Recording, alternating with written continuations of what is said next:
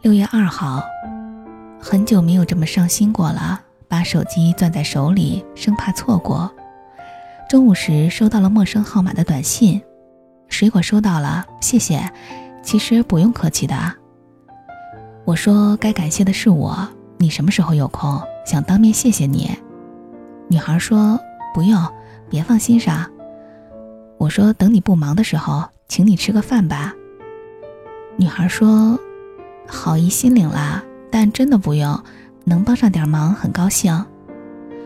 我也只能作罢，说：“那好吧，咱们是邻居，以后有什么事儿我能帮上忙的，请一定告诉我。”女孩说：“好的，谢谢。”没能当面说声谢谢，心里还挺失落的。不过好在离得近，总会再遇到的。六月五号，焦头烂额的几天。跟之前投诉的客户反复周旋，没一点进展。其实端午离家出走的那天晚上，同事在单位帮着调解了很久。客户刚有松口的念头，夜里打来电话，我刚好在找猫，着急忙慌的也没听着。他们也憋着气，这就算得罪死了。不过也没事儿，债多了不愁，虱子多了不痒。他们爱闹就使劲闹去吧，我也难受，争都争不开。主要以休息为主，到家捏捏端午的肥脸，一点不遗憾错过他们的电话。六月十五日，家里的手机信号依然是苟延残喘，接不能接，打不能打。一气之下，翻出了以前的旧手机，决定换个运营商，多办张卡试试。到了店里，赶上他们做活动，开号预存话费能送自行车，于是走着过去的，骑着回来了。生活就是这么奇妙，到家装上卡一试，还是没信号。六月二十七日，转眼近一个月过去，自那晚以后，每次回家时，我都留心的寻找。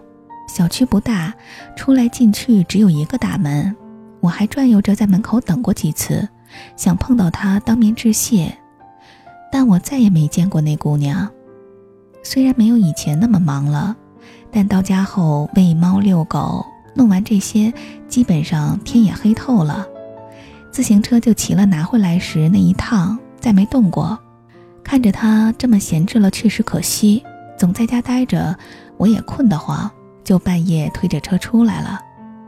刚出小区大门，路灯下有个女孩弯着腰在修自行车的前框，背影看着有些眼熟。我凑过去，真的是她。总算遇到了端午的恩人。借着灯光，我第一次看清了他的样子。他比印象里还要瘦小些，偏黑的皮肤，圆圆的鼻子，嘴唇翘翘的。直到我打招呼，他才认出了我，有些害羞，抿着嘴笑了一下，嘴角向下。我们合力修好了车筐。我说：“这么晚出去有事儿？”他说：“没。”骑车在附近走走，我说我也是一起吧。他说行啊。他骑在前面，我跟着。我们穿过一条漆黑的小路，眼前再亮起时，竟到了海边。来这么久，我刚知道这后面是海。从入口进去是座狭长的公园，依海而建，岸边有平整的石路，一眼望不到尽头。海边比公路热闹些。已经深夜了，还有三三两两纳凉的人。我们慢悠悠地骑着，不时有自行车从我们身后呼啸而过。骑手们通常穿运动服，车上的小灯一开，五光十色，看起来比我们专业不知多少。我自行车很矮，像个童车，他的呢也没好哪儿去，车把是弯的，甚至还带个车筐。没骑多远，我就上气不接下气了。久不锻炼，身体虚的可以。他呢也是累得满头汗。我们商量了一下，向旁边拐，绕个圈往回走。他对路很熟。我问他：“你在足浴城工作？”他说：“是呀，我会捏脚。”你怎么知道？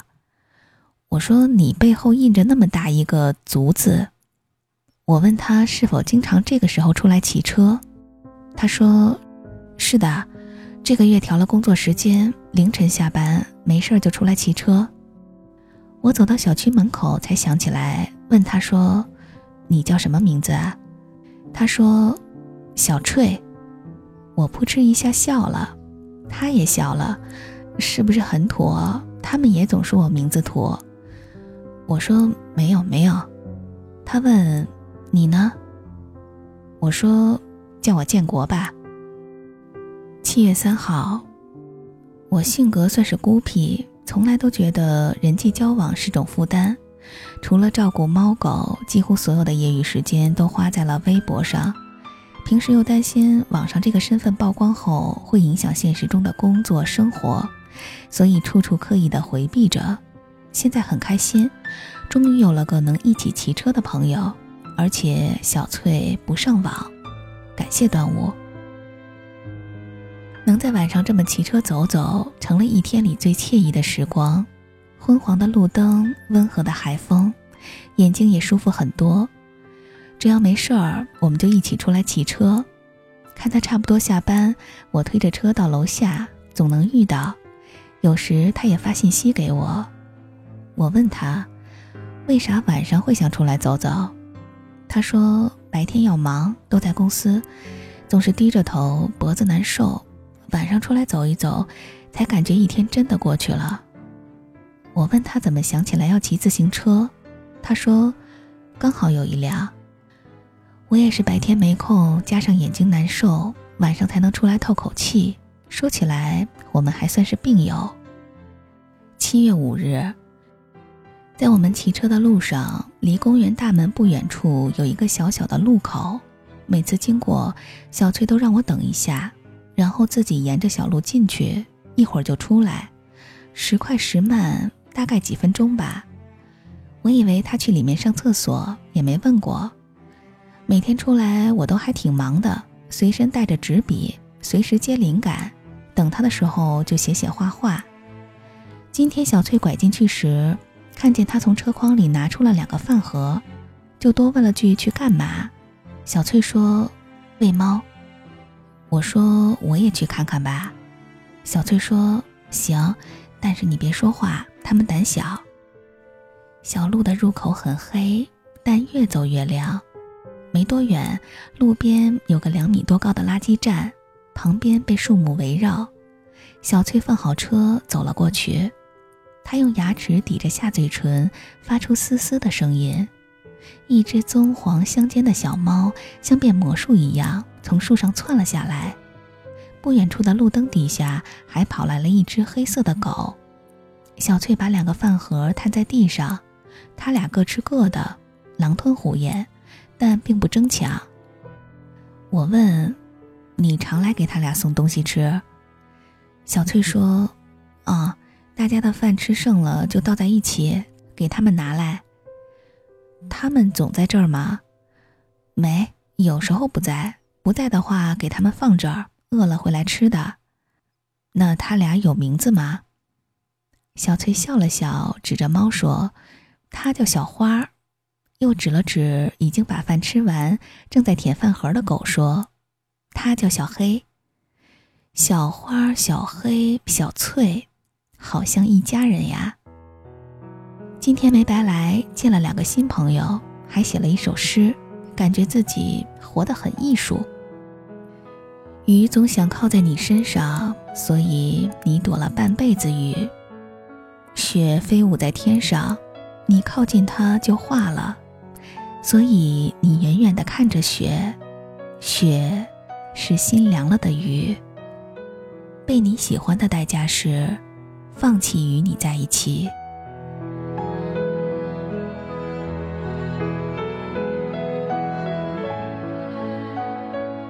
月九日，出来时还好好的，才骑了一会儿，雨突然就下大了，连个让回头的征兆都没给。骑回去的话太远，我们推着车子拐了出来。公园的侧面是条快速公路，有个公交车站牌，但凌晨的公交车早已停运。我们站在下面等车。一起避雨的几个路人在通过电话联系后，都陆陆续续的被接走了，就剩我俩。我笑笑说：“就像网上看的，孤独是别人等送伞，我们等雨停。”小翠说：“看着下雨也挺好的，孤独是回去晚些也没事儿。”因为路非常偏僻，联系好大会儿都没车肯来，等了很久。雨稍微小些时，终于等来辆空的士，救星一样。我车小，师傅直接横过来一拎塞了进去，但后备箱很难同时放下两辆车。小翠说有办法，她的车可以折叠。说着，她推起车走进雨里。我说我来弄吧。她说没事儿，我会。她熟练地把自行车放倒，拧松车横杠上的螺丝，向着车中间咔的一掌，车应声而折。我们抬起，顺利的把车塞进了出租车。我说：“看不出你力气还挺大。”小翠说：“现在是大了，平时练出来的。”他接着说：“以前刚学捏脚时没一点力气，每天练完技术，胳膊都是软的，手拿不起筷子。”我问：“拿不起筷子怎么吃饭？”小翠说：“吃包子。”打车的钱是小翠给的，我没争过她。她挡着我递钱的手，拿张一百的塞给了师傅，还硬说自己有零钱。到家想想，小翠说的对，孤独不是别人等送伞，而我等雨停。孤独是了无牵挂，随遇而安。其实一直都想报答他捡了端午，但完全不知该如何开口。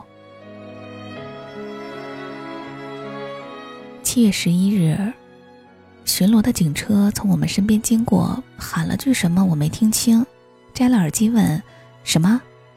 车上的警官远远的喊：“前面路灯坏了，你们注意安全。”然后跑没影了，眼泪差点下来，迷之感动。小翠说：“小时候特别怕警车，如果他们来村里，就意味着发生了什么不好的事儿。但现在不同了。”见了警车，觉得很有安全感，不知道为什么。我说，可能因为你是个好人。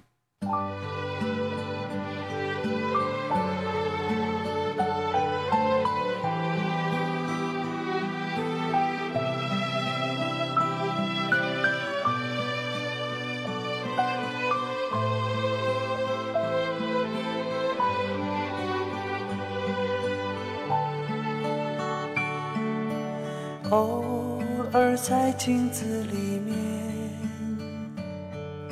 旧时光和我相遇。那片远远的天空，炉火映红的暖冬。大雁飞过秋天的海面，看。着奔跑的童年，赤着脚的快乐，只不过是仓皇的一转眼。他手中的口琴唱的歌，唤醒贪玩的儿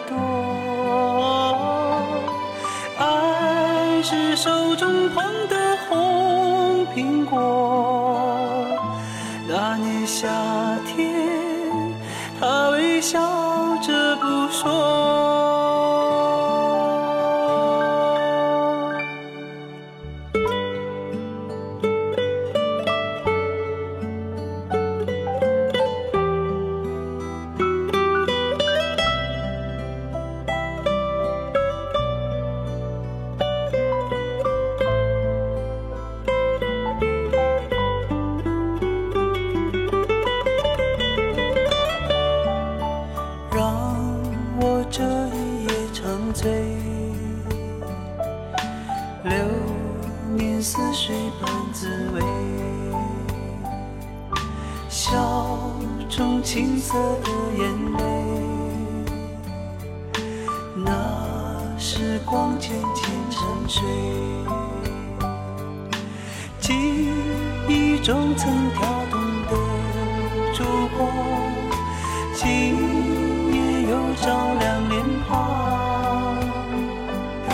这不经意之间的回望。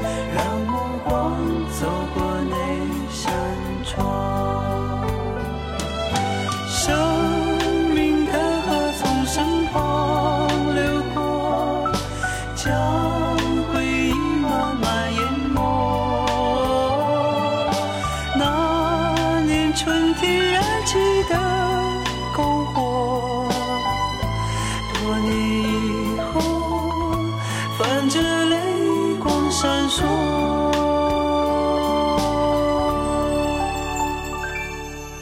我愿这。一。